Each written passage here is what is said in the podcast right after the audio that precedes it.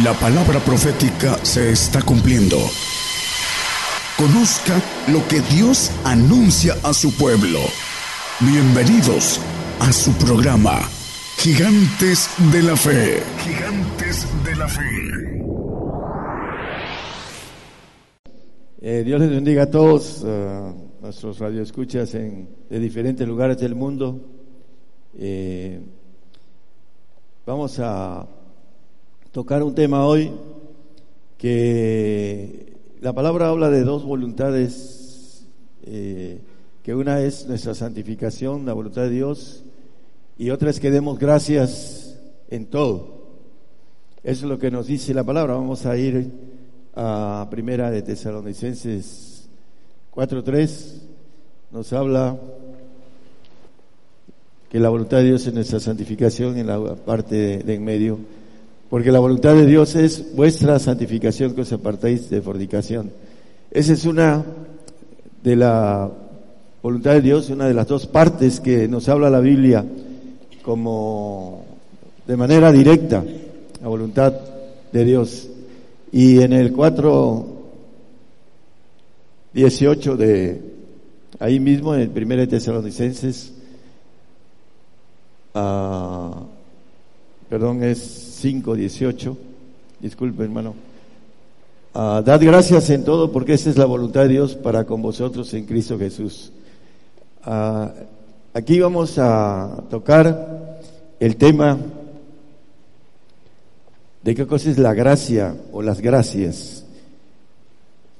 En el tumbaburro uh, vamos a ver dos conceptos, uno que es gracia y otro que es gracias. Vamos a a ver eh, lo que dice Tumbaburro de la Academia Española y también el, el Tumbaburro cristiano. Dice, es un don de Dios sin mérito ni proporción de nuestra parte. Eso es lo que es gracia. Pero vamos a ver también qué cosa es gracias, porque tiene que ver dar gracias con algo que es inmerecido que se recibe y que debe tener una expresión de gracias. En el Tumaburro eh, dice que es una expresión eh, eh, elíptica. La parte de la elipse está hecha por dos focos con una distancia constante o equidistante o igual esos dos focos forman toda la creación, hermanos, la elipse, para aquellos que conocen matemáticas. Eh, los átomos, los electrones, tienen una perfección de elíptica, de medidas constantes. Y el universo tiene una expresión también elíptica de movimientos gigantes, de constelaciones, de primero los planetas, hablando de nuestro sistema solar, es elíptico. Todo está hecho por la situación elíptica de las matemáticas perfectas. No vamos a entrar en, en, algo eh, científico. Simplemente es importante entender que son dos medidas constantes las que producen todo el universo hecho por el Señor. Y hay dos cosas importantes que Dios tiene. Uno es el, la gracia y otro es el amor. Y la gracia tiene que ver con el amor de manera muy especial, porque lo vamos a ver, hay un texto que nos dice 2 Corintios, vamos a, a Corintios 2.8, perdón, 8,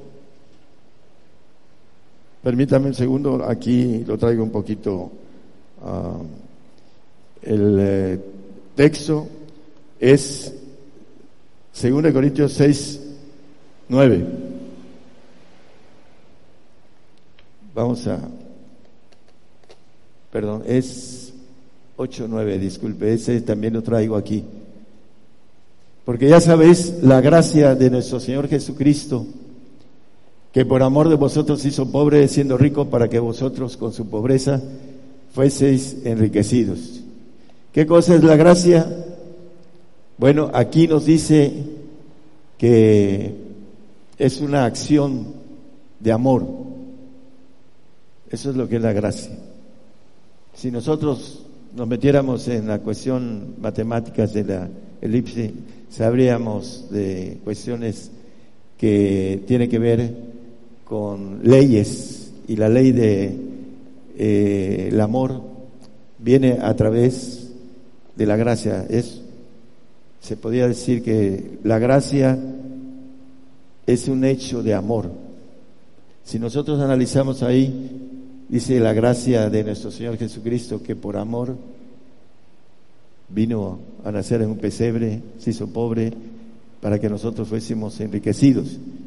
A través de la gracia, vamos a ir viéndolo, eh, tenemos oportunidad de ser hechos hijos de Dios. Y vamos a ver uno por uno el aspecto bíblico de todo esto, hermanos. Uh, Romanos 5.2, vamos a tocar. Eh, por lo cual también tenemos entrada por la fe a esta gracia, la cual estamos firmes y nos gloriamos de la esperanza de la gloria de Dios. La gloria de Dios es, por supuesto, que una gracia de parte de Dios, que es un don inefable, dice la palabra. No podemos pagar con nada lo que Él nos ofrece. Eh, para empezar, eh, nuestra propia vida está dada por gracia, porque por gracia estamos vivos. Y aquí nos maneja que es una entrada de la fe a esa gracia. ¿Cuál gracia? Vamos a ir viendo uno por uno la gracia de Dios, irlo ah, analizando y desglosando. Ah, el Salmo 100, eh, perdón, el 100, versículo 4. Entrad por sus puertas con, reconocimiento, por sus atrios con alabanza, alabadle, bendecid su nombre. Dice la puerta de la fe, que es una gracia, aquí también maneja con reconocimiento. ¿Qué cosa es reconocer la gracia de Dios?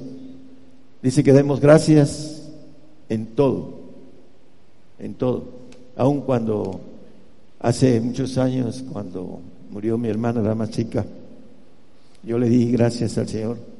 Yo ya estaba en el camino del Señor de manera más cercana, porque toda mi familia es cristiana y ella también era cristiana. Vivió 39 años y le di las gracias al Señor por sus 39 años que tuvo y que estuvo con nosotros. Dar gracias en todo. Mucha gente no sabe dar gracias en las situaciones difíciles en que se encuentran. Gracias Señor porque tú tienes un propósito por esta situación que estoy pasando. Gracias en todo, es todo. Nada más damos gracias por las cosas buenas al Señor. Dice, Dios es un Dios bueno, por ahí dice un Diosito bueno, dice, para aquellos que no tienen a Dios como un ser eh, superior, ¿no? Un Diosito. Entonces, he escuchado muchas veces esto en, la boca de gente. Digo, Dios no es un Dios pequeño, pequeños somos nosotros. Y la gracia de Dios nos puede hacer grandes no solo eternos, sino inmortales. Y hay puertas con reconocimiento de gracias. El que no agradece no tiene la bendición de humillarse, porque aquí en, en, la, en el tumbaburro cristiano nos dice que las gracias tienen una expresión de amor, de bondad, de compasión, de favor y de misericordia. El hombre que no da gracias no es misericordioso. ¿Por qué? Porque para dar gracias hay que humillarse. Y el Señor se humilló hasta la muerte y muerte de cruz, dice la palabra. Él vino por esa, con esa gracia a darnos un camino que lo vamos a analizar a través de la palabra y la palabra gracias o gracia, que tiene que ver con alcanzar nuestra eternidad. Timoteo, primera de Timoteo 1.12, vamos a empezar el tema en forma. Y doy gracias al que me fortificó, a Cristo Jesús nuestro Señor, el que me tuvo por fiel poniéndome en el misterio. El, apóstol Pablo, escribiendo a Timoteo, a su hijo espiritual, dando gracias al que me fortificó. ¿Qué dice eh, en Corintios? Dice que tenía un aguijón en la carne y que le pidió tres veces al Señor que se lo quitara. Y le dice, básate mi gracia para que mi potencia se perfeccione en tu flaqueza. Esa gracia de potencia que el apóstol adquirió y se fortificó. Daba gracias por tener al Padre. Eh, dice él con toda claridad, los que somos perfectos. ¿Por qué? Porque la perfección viene del Padre. Lo dice el Señor, a ser perfectos como vuestro Padre que está en los cielos es perfecto. El apóstol daba gracias por que entendió que en su flaqueza lo que era importante era la potencia del Señor en él. Por eso el apóstol fue el, apóstol de los gentiles, de la, vamos a hablar de, de la población más grande que hay en la tierra. Él fue el apóstol. Una disculpa, vamos a Timoteo, bueno, ya leímos el de Timoteo, vamos a Romanos 4, 16. Por tanto, es por la fe, para que sea por gracia, para que la promesa sea firme a toda simiente, no solamente lo que es de la ley, más también al que es de la fe de Abraham, el cual es Padre de todos nosotros. Dice que es por la fe, hablando de la gracia. Ahorita vamos a ver por qué dice esto el apóstol, pero nos dice claro que es para toda simiente, la simiente antes de que viniera el Señor, que se justificaba por la ley, pero por la promesa es para ellos también. Los grandes hombres de la fe van a ser reyes en el universo y no solo también aquí en la tierra. Por eso dice que esa gracia no es solamente es para toda simiente, la simiente anterior a la venida del Señor y a nosotros que tenemos la fe de Abraham, dice el Padre de todos nosotros, hablando de la fe de perfección que fue primero por promesa y ahora es por espíritu. Esa es la gracia. Vamos a irlo viendo a la luz de la palabra. Primera de Corintios 15, 9 y 10. El apóstol dice que él es el más pequeño de todos los apóstoles. Dice, porque yo soy el más pequeño de los apóstoles, que no soy digno de ser llamado apóstol porque perseguía la iglesia de Dios, pero por la gracia de Dios soy lo que soy, dice. Esa gracia que viene de lo alto. Y su gracia no ha sido en vano para conmigo. Antes he trabajado más que todos ellos. El más grande de todos los apóstoles, Pablo lo crean o no lo crean. ¿Por qué? Porque trabajó más que todos y la recompensa va a ser mayor que las dos discípulos que anduvieron con el Señor. Así de sencillo. ¿eh? El trabajo, a mayor trabajo hay mayor paga. Es ley para todos nosotros. Si no trabajamos, no vamos a recibir paga. Si trabajamos mucho, vamos a recibir mucho. Así lo maneja Isaías con el Señor por el trabajo de su alma, dice, hablando de el trabajo del Señor eh, fue contado con los grandes. Eh, maneja el, eh, pero no yo, sino la gracia de Dios que fue conmigo, la gracia, la potencia de Espíritu de Dios, de Espíritu Trino, que es gracia por gracia. Lo vamos a ver a la luz de la palabra, hermanos. Ah, ya vimos este texto, vamos a Gálatas 2.21. Gálatas 2, 21. No desecho la gracia de Dios, porque si por la ley eh, fuese la justicia, entonces por demás murió Cristo. Bueno, hay hombres que se justifican por las obras, por la ley, por las obras. Eh, hay narcos que dan narcolimosnas para justificar su maldad y estar engañando el alma. Eso hacen, hacen narcolimosnas. Entonces, por, ah, dice aquí algo importante, desechan la gracia de Dios aquellos que se justifican por las obras. La salvación no es por obras, dice Efesios 2.8. Es un don de Dios, es un regalo, es una gracia. Porque por gracia sois salvos. La salvación es un regalo de Dios, por gracia. Y eso no es de vosotros, pues es de Dios. Es importante entender que no podemos pagar nada, nada, porque la sangre del Señor nos da el perdón de nuestros pecados para que seamos salvos. Y a través de esto, eh, nosotros no podemos pagar esa gracia del Señor, la salvación. También hay otra gracia, y lo dice el apóstol hablando de una segunda gracia, dice, eh, voy a vosotros, dice, para darles una segunda gracia. Vamos a, permítame un segundito, eh, segunda de Corintios 1.15. Y con esa confianza que quise primero ir a vosotros para que tuvieses una segunda gracia. ¿Qué nos está queriendo decir el Señor a través de Pablo sus escritos? La segunda gracia, la primera gracia es la salvación. Y hay hombres que tienen la gracia del Espíritu Santo. Es pedirlo, dice que se los da el Señor.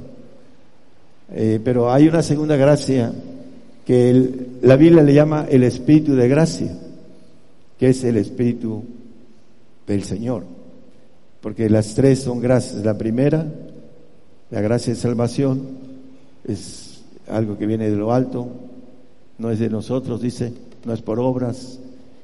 Esa segunda gracia, dice, voy a vosotros para llevar una segunda gracia. El Espíritu de gracia, que es el Espíritu de Jesucristo, nos maneja ah, en Hebreos Vamos primero a 2 Corintios, bueno, vamos a, a Hebreos 12, 15. Mirando bien que ninguno se aparte de la gracia de Dios, que ninguna raíz de amargura brotando os impida y por ella muchos sean contaminados. Cuando la amargura invade a través de los espíritus caídos al hombre, a la mujer, se pueden extraviar dice que ninguno se aparte del amor de Dios o de la gracia de Dios. Entonces hay eh, algo que Satanás tiene en el corazón y nos trata y nos hace que seamos amargos para que no recibamos la gracia de Dios. Eh, en Tito, vamos a Tito 2.11. Porque la gracia de Dios que trae salvación a todos los hombres se manifestó. Aquí vuelve a repetir la gracia de salvación para que el hombre a través de un don inefable que es el regalo de salvación eh, podamos obtenerlo simplemente con confesar ir a, las aguas, como dice Marcos 16, 16, el que creyere y fuere bautizado será salvo. Tenemos entonces una bendición de no ir a un castigo eterno por esa gracia de Dios que es un pacto de suavidad que es muy fácil para, para todos el creer y confesar. Primera de Pedro 1.13. Por lo cual, teniendo los lomos de vuestro entendimiento ceñidos con templanza, esperad perfectamente en la gracia que os es presentada cuando Jesucristo os es manifestado. Pero hay aquí algo, la gracia de perfección, aquí lo dice el apóstol Pedro. Dice que teniendo los lomos de vuestro entendimiento, ceñidos con templanza, esperad perfectamente en la gracia, la gracia de perfección que viene del Padre.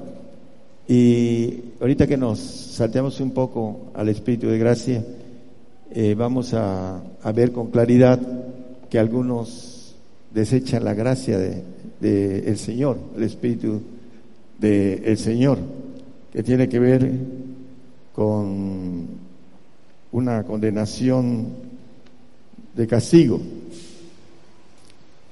Primero, ah, vamos a Efesios 1, el capítulo 1, 7 y 8, vamos a ver. Eh, dice en el cual tenemos redención por su sangre, la remisión de pecados por las riquezas de su gracia, que sobreabundó en nosotros con toda sabiduría e inteligencia. Esta generación tiene la gracia de poder entender la sabiduría y la inteligencia que vienen de lo alto. Y nosotros somos portadores de esa gracia, de sabiduría y de inteligencia. Y nos dice en la palabra que debemos de darlas a todos. Ah, en Efesios 3, capítulo 3, 8 y 9 nos habla que debemos de llevar esta gracia de sabiduría y de inteligencia que el Señor nos ha dado para otros, dice, a mí que soy el menos que el más pequeño de todos los santos, es dada esa gracia de anunciar entre los gentiles el Evangelio de las inexcrustables riquezas de Cristo y declarar a todos, a todos los creyentes, a, cuál sea la dispensación del misterio escondido desde los siglos en Dios que creó todas las cosas. El misterio escondido. Dice que no es para todos, pero debemos de aclararle a todos el misterio. Y ese, eh, los que rechazan el Espíritu de gracia, en Hebreos 10, 29, por favor. Dice eh, la palabra cuando, ¿cuánto pensáis que será más digno de mayor castigo? El que hollare al Hijo de Dios y tuviere por inmunda la sangre del testamento, en la cual fue santificado e hiciera frente al Espíritu de gracia. Está hablando de Cristo.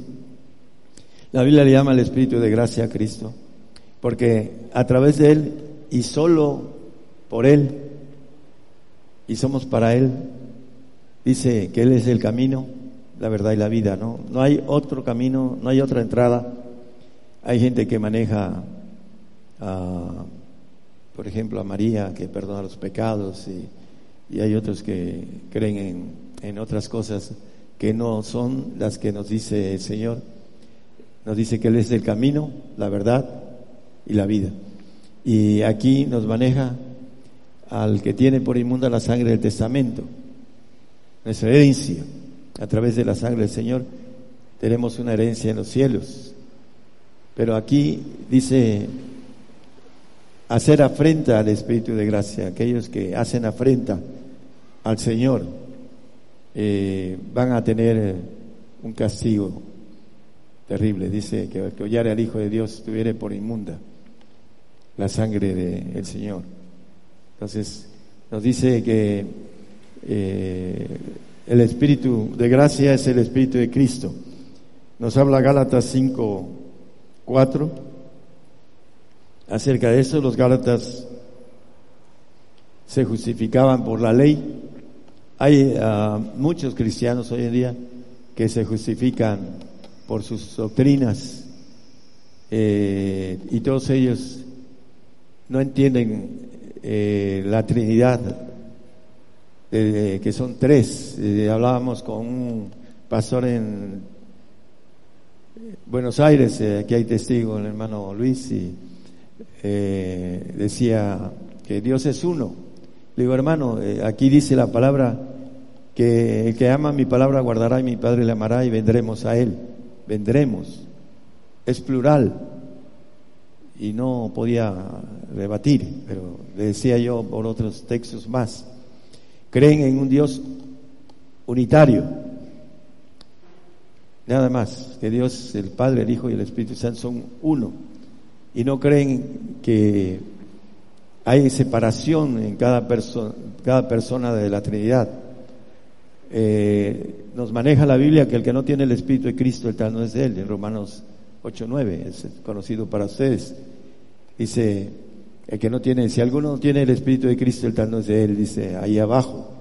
El Espíritu de Dios son los tres juntos. Y también la gracia de Dios son las tres gracias. Es importante, pues, eh, que nosotros sepamos que dentro de la voluntad de Dios es dar gracias en todo, porque es la naturaleza de Dios que se dio. Ya sabéis, dice hablando de Jesucristo, la gracia, ya sabéis, dice eh, que por, ah, por la gracia del Señor se hizo pobre, dice, y para enriquecernos a mucho, un texto que leímos. Efesios, bueno, ya, ya ah, volviendo al tema, eh, el consejo sobre esto, hermanos, según de Pedro 3:18. Más creced en la gracia y conocimiento de nuestro Señor y Salvador Jesucristo. A Él sea gloria ahora y hasta el día de la eternidad. Amén. Tenemos la importancia de la gracia es crecimiento. Primero, el crecimiento de la gracia del Espíritu en nosotros, Espíritu Santo. La gracia de Dios a través de Jesucristo, del Espíritu de gracia de Jesucristo. ¿Para qué?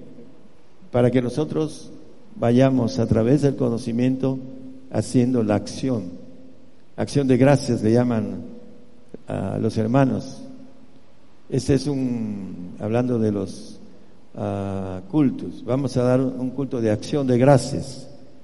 Bueno, ¿qué cosa es? Bueno, tomar esa parte que nos corresponde de agradecimiento al Señor por lo que somos, por lo que hemos vivido, por su misericordia para nosotros y la importancia de llevar a todos esta gracia, como dice el apóstol Pablo me ha, me ha sido encomendada esta gracia de anunciar a todos, dice los gentiles.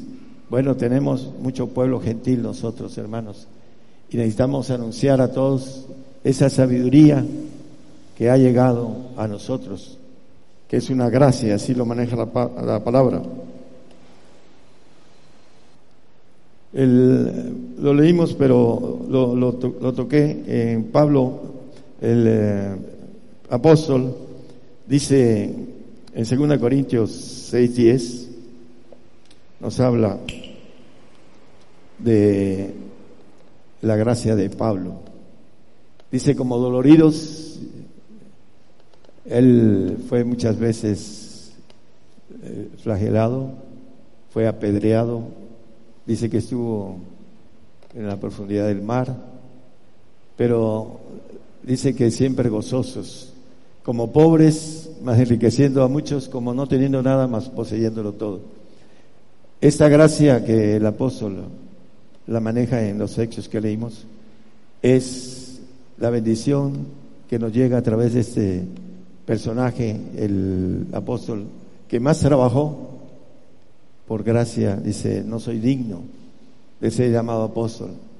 Pero ¿qué dice? Que esa gracia la hizo propia. Dice la, palabra, lo leímos al principio, vamos a, ver si lo leemos de nuevo. Eh, maneja ese texto de el 1 Corintios 15, 10, habla de esta gracia que él que no fue en vano para con él. La gracia del Señor no fue en vano para el apóstol Pablo.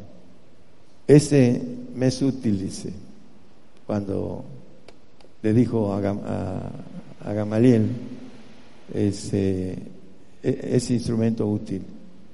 Y fue un instrumento útil porque dice que su gracia no ha sido en vano, la gracia del Señor. Tenemos que tener esa gratitud de dar gracias en todo, hermanos.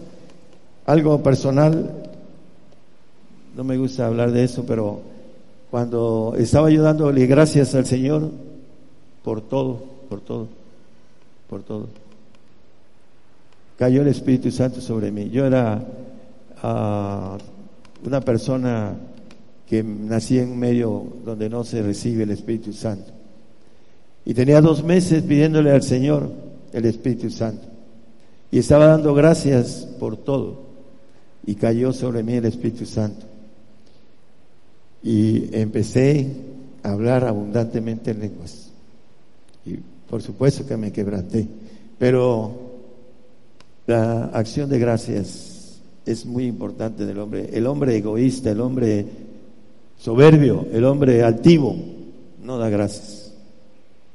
Eso es parte, se manifiesta en la acción. La gracia es la acción del amor. Por eso dice que debemos dar gracias. Si damos gracias a Dios, recibimos de Él. Pero si somos soberbios y no reconocemos la gracia del Señor, tenemos un corazón endurecido y no tenemos el trato de la gracia del Señor en nosotros. Por causa de no saber la puerta, que es, ahí lo leímos, la puerta de las gracias. Dice, hablando en Romanos 5.2, hablando de la fe, pero hablando de la gracia. ¿Para qué? Para adquirir la gloria del Señor. Dice, esa esperanza de la gloria de Dios dice, a esta gracia, ¿cuál es la gracia? El ser inmortal, el ser hijo de Dios. Todos los que creen en Jesucristo creen que son hijos de Dios, pero no entienden que son puertas que hay que caminar y en esas puertas el soberbio se queda. Ahí se queda trabado.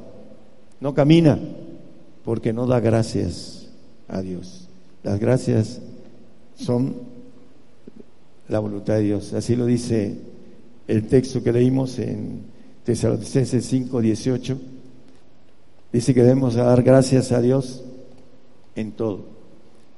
Y el tumbaburro maneja que las gracias en la cuestión eh, universal es una elipse. Y la elipse tiene Dos medidas constantes. Léanlo en el tumbaburro, hermanos. Dos medidas constantes. ¿Cuáles son? Yo tengo una medida del 100% y el Señor tiene otra y nos juntamos. Tenemos que darnos, por ahí dice el 101%, pero manejando las cuestiones matemáticas eh, específicas de manera uh, completas, hay que darnos el 100% para encontrar al Señor al 100% nos damos al 70, lo encontramos al 70. Es una gracia que Dios tiene para nosotros. La misma medida. Con la vara que medís, serás medido. Y esa es una vara de parte de Dios. Nos damos todo, Él nos da todo. Esa es la medida de gracia para cada uno de nosotros. Dios no hace excepción de personas. Eh, el caso de Pablo fue un hombre llamado por elección de misericordia. Pero todos, Pablo iba a muchos lugares, levantó muchas iglesias, les predicó los misterios y por supuesto que hizo santos e hizo perfectos. Les habla a todos los que somos perfectos. Esa gracia de Él la repartió a otros. ¿Por qué? Porque si no tenemos esa gracia, hermanos, de la Trinidad, no podemos repartir lo que no tenemos. Así es en todo. En la ley humana no podemos hacer lo que no tenemos, lo que no sabemos hacer. En lo espiritual es lo mismo, no podemos dar lo que no tenemos. Entonces hay que procurar la gracia completa de Dios para poder bendecir al prójimo, para podernos bendecir de manera directa, primeramente nosotros y después al prójimo. Que el Señor los bendiga, hermanos.